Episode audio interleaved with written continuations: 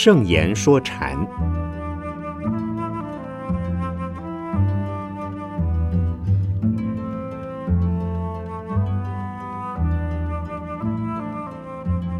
圣严法师著。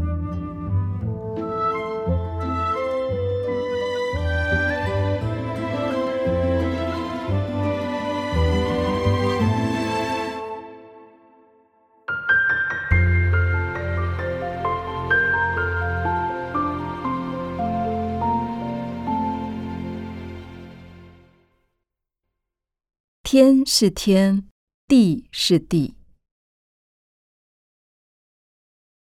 云门文偃禅师对弟子们说：“你们别老是妄想，整天思索那些大道理。其实天还是天，地还是地，山还是山，水还是水，僧还是僧，俗还是俗。”云门这么说。是叫人不要迷失在思辨里吗？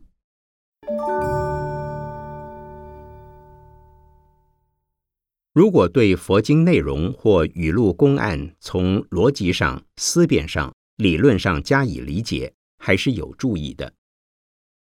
但若只拘泥于这些观念的研究，拐弯抹角、挖空心思去猜测、揣摩、思考、推敲。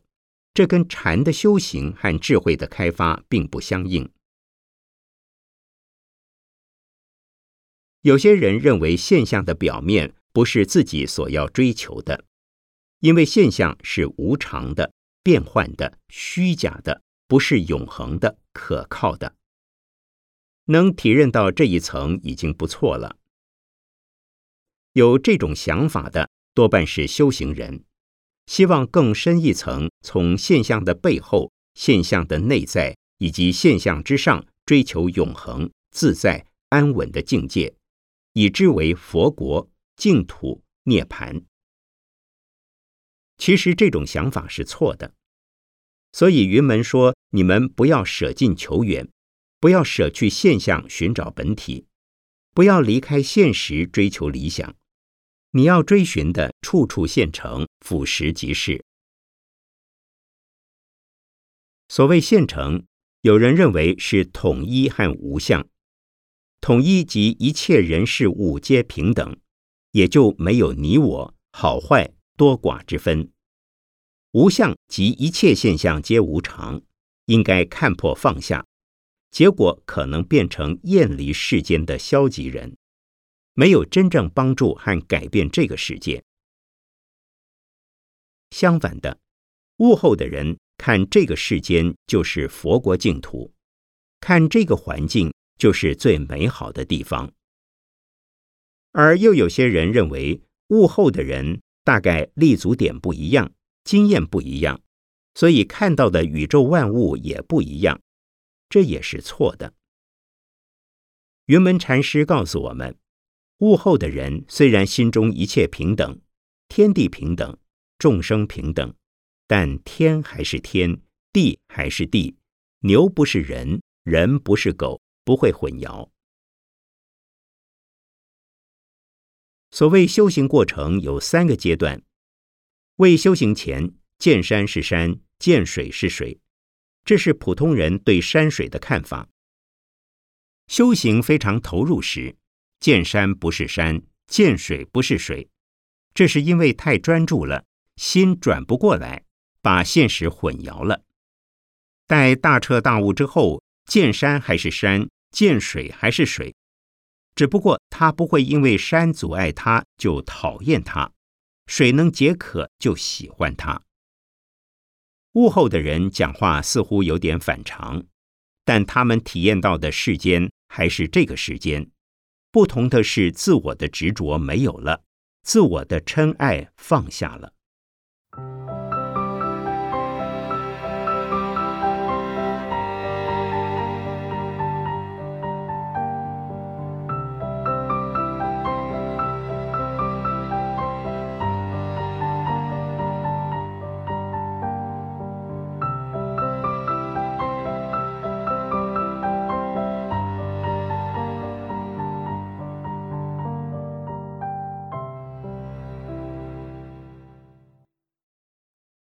还我生死来。有和尚问云门文偃禅师：“生死到来，如何排遣？”云门摊开两手说：“还我生死来。”和尚问的是如何出离生死，云门反而说：“把生死还给我。”他的意思是：生死之外无涅槃吗？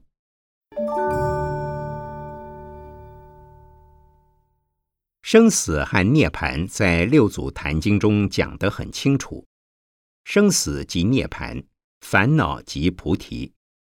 不要把烦恼和菩提劈成两截来看，把生死和涅槃分成两面来看，否则都是执着。执着有生死有涅槃的人，执着离生死求涅槃的人，都还在生死中。灵济禅师的语录说过：“求成佛、菩提、涅槃都是生死法，都在造生死业。开始修行之初，发心求涅槃，发心证菩提，发心将来成佛是对的，因为发愿心、立志向对初学者很有帮助。但当你已在修行的途中，一定要放下自我的追求、自我的舍弃、自我的把持，因为这都是生死。要离生死，就不要求涅槃；求涅槃，反在生死中。这种情形在生活中也有。一心要追求某样东西，如果立下志愿，不断努力，往往求得到；反之，老是担心追不到。老是想着非追到不可，多半会出问题。比如有个男子追到年轻、美丽又多金的太太，一天到晚怕她跑掉，千方百计盯住她、约束她、限制她，结果太太感到不自由、被虐待，本想好好做个妻子，最后受不了，只好离婚。所以。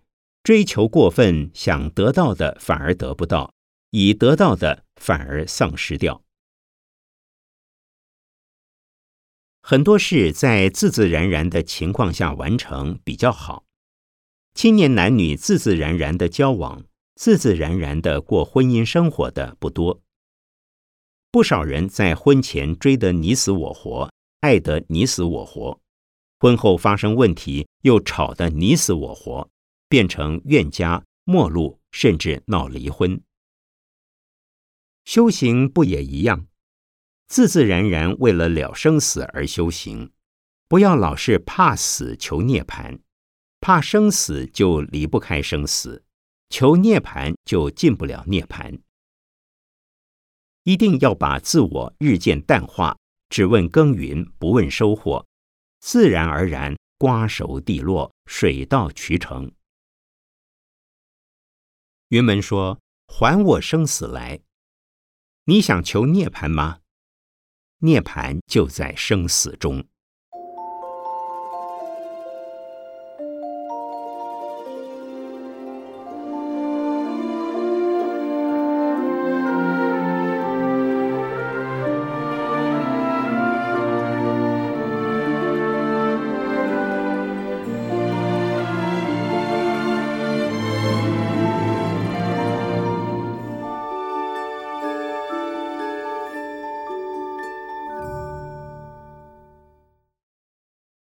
举极易，出也大难。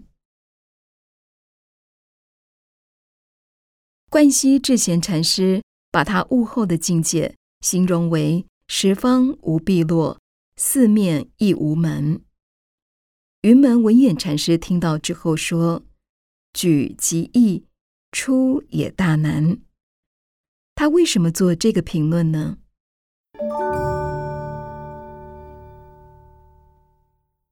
十方无碧落，四面亦无门，在空间中自在无碍，自由去来，不为石壁所阻，不为地狱所限，四面也没有任何人来障碍、阻扰、隔绝。有人说这是目空一切，目中无人，事实上，这是冠希禅师对自己心境的描述。世界上没有能让他觉得是障碍的东西，也没有能让他产生嗔爱善恶的人。可以说，他的心量已可包容整个空间，内心毫无芥蒂挂碍。《金刚经》讲：“无我、无人、无众生、无寿者。”既然主观的自我已不存在，客观的环境、对立的现象也就没有立足之处。在这种境界的人，似乎一世独立，世界对他而言是如此广袤而孤寂，但他并不觉得孤单落寞，反而明朗开阔，与宇宙同体。不过，这可以说是开悟，也可以说没有。十方无壁，四面无门。他还认为自己有广大的心量。云门却说：“举极易，出很难。举是把十方四面都包容起来，接收下来，一肩扛起来；出是放下之意。心量虽然大，要把它放下来不容易。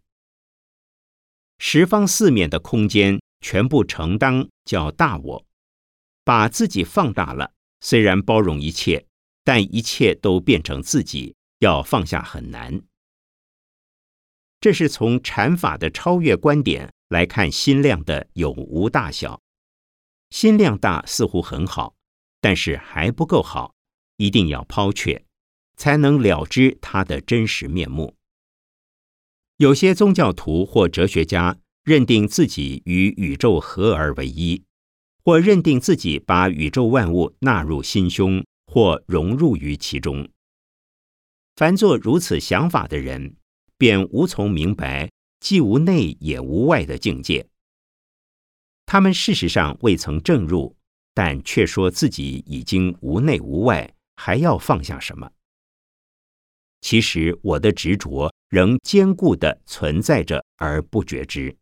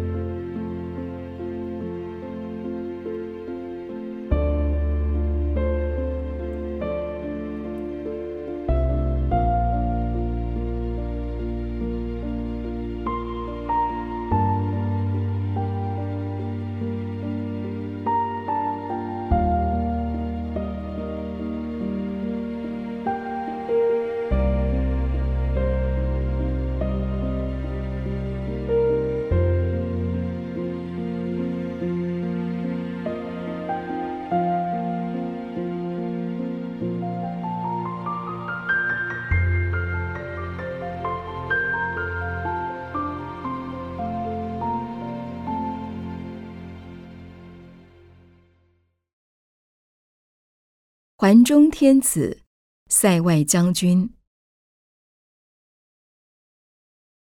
有人问圆观禅师：“怎样才是认识了自我？”禅师答：“环中天子，塞外将军。如果你觉得自己是君临天下的皇帝，或镇于边塞的将军，也就是说，如果你能为自己做主，你就认识自我了。”这样说对吗？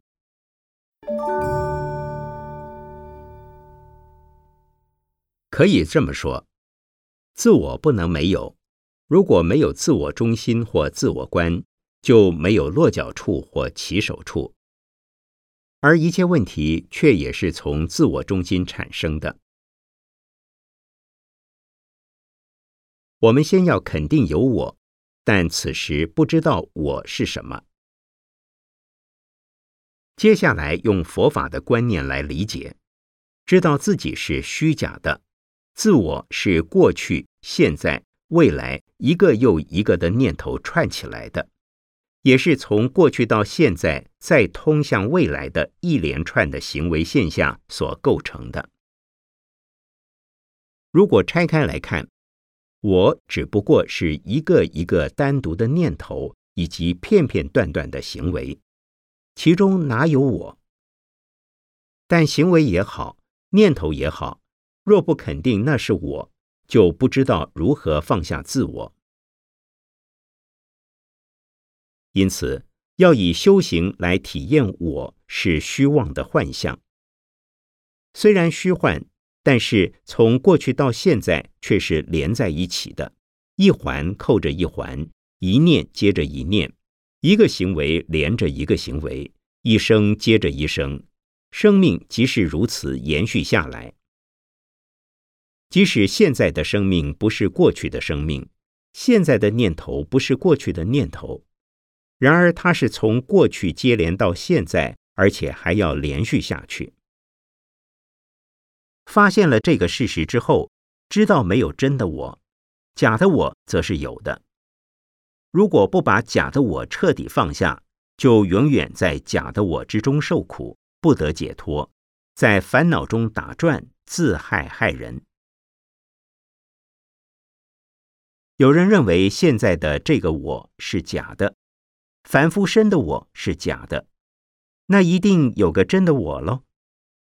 若把假的我看破或解脱，就会有真的我出现喽。真的我又是什么？有人说他是涅盘、佛性、菩提。于是放下假的我，去追求真的我，这又是另一重执着。既然假的我是虚妄的，真的我。也不过是一个观念而已。如果真有一个真的我，那又是一个笑话。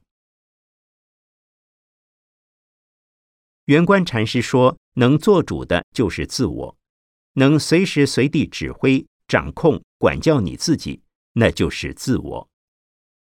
多数人无法掌控自己的身心行为，白天身不由己，做梦时无能为力。”要死要生，更半点不由人，这就是做不了主。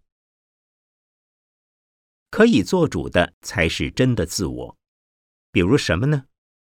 环中天子，也就是拥有天下的皇帝，他发号施令，人人都得听命于他。又如塞外将军，将在外，军命有所不受，他也可以做主。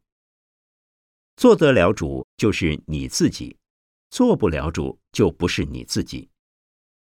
但这究竟是不是真我？真我这两字也不要用，否则又成了执着。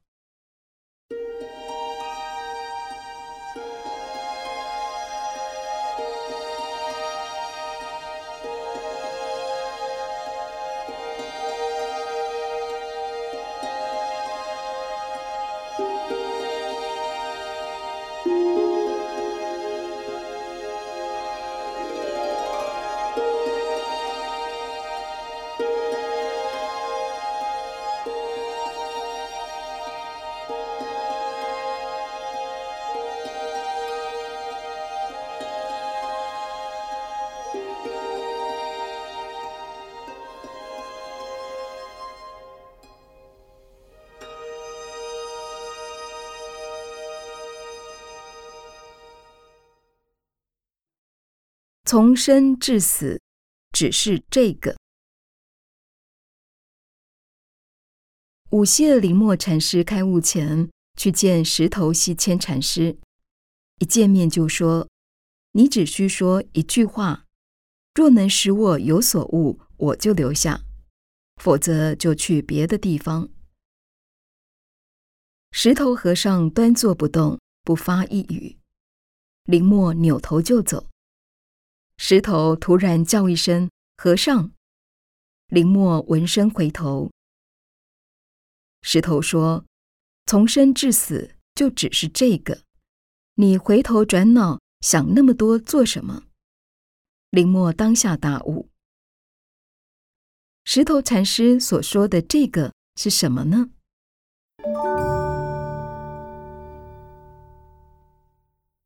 林默禅师修行到不知如何是好，希望石头和尚帮他的忙。古代很多禅修者皆如此，有的自以为开悟了，有的似有颇深的禅悟经验，却又不能肯定；有的已能肯定，但想试探别的禅师的层次，考验他人也考验自己。参访问道者多半已具备开了一只眼的资格，到处参访天下闻名或据传已开悟的人。去时自信满满，又有点怀疑自己的程度，希望禅师给他一句话。禅师们都知道，开口就错，没有开口处。禅宗不立文字，言语道断，心行处灭，也就是不用语言文字表达，不用心念意识去揣摩、衡量和思考。因此，当林默去见石头和尚。石头虽答，从生至死只是这个，其实等于什么也没讲。你想知道的那个，就是我所呼唤的那个，也就是你自己。你的心不能放下，到处追求，以生死心揣摩开悟不开悟，以生死心希望我回答你。我告诉你，你现在发问的这一念，就是我给你的答复。从生到死，在时间上是一个念头的生，一个念头的死；在肉体上是一个生命的生，一个生命的死，都是这个放不下的你。石头和尚很明确的叫林默看他自己，若能一眼反照，回转自己，发现从生至死就是这个东西，那就赶快放下，不再向外追求。不再访求什么话，理论观念听多了没有用，唯有回转心来向自己看。这一看，好比猛锤一击，把自己的心打碎，那帮助就大了。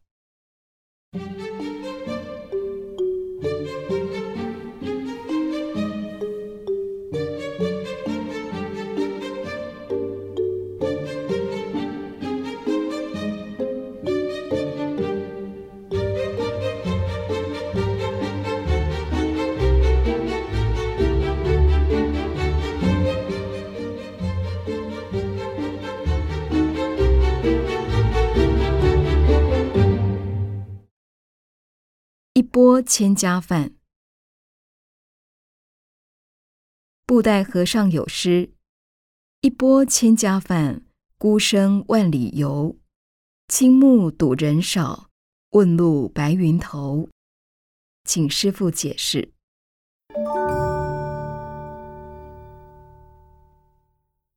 这首诗非常有名，至少在禅宗的僧侣之间常被提起。是所谓闲云野鹤的生活。可是，如果生活像闲云野鹤，心中对红尘物欲还是放不下，或者物欲放下了，知见障碍、观念执着却放不下，都不能用这四句诗来形容。一钵千家饭，孤身万里游，描述盛行于印度和南传佛教国家，如泰国。缅甸、斯里兰卡等地出家人的生活形态，每天早上在几条街或几个村落沿门托钵，但不至于托千家的饭。这是形容没有固定的寺院，经常在行脚之中。中国只有少数云游僧，布袋和尚是其中之一。他具有神异能力，被尊为圣僧。神出鬼没，居无定所。这种生活方式使人感觉自己只有一个身体，一个钵。青木睹人少，他用非常澄澈、明亮、无染的眼光，也就是智慧的眼光来看人，然而看到的人很少。这句话有双重意思：在山林野地要遇到人不容易。